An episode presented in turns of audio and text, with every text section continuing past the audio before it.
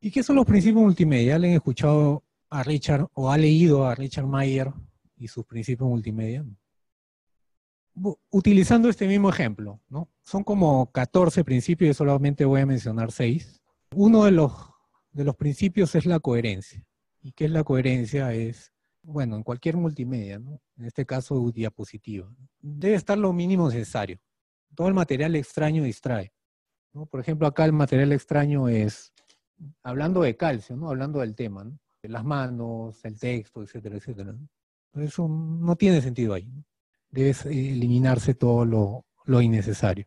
Otro principio es la señalización. Resaltar lo que, lo que es necesario o lo que es esencial de esa imagen, de esa tabla, de esa, de esa diapositiva. Puede ser con una flecha, un recuadro, algo.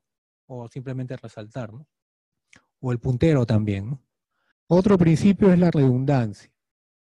De nada vale que ustedes pongan, por ejemplo, ¿no? el mapa del Perú con los departamentos o las regiones y al costado pongan, el Perú tiene tantos departamentos y regiones, etc.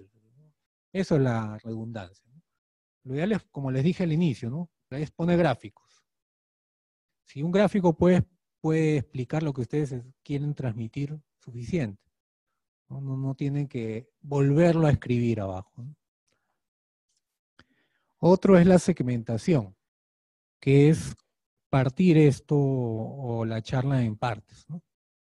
¿Y cómo logran esto con, la agenda? Pues, ¿no? Eh, para marcar el paso, saber en qué momento vamos a cambiar de, tema.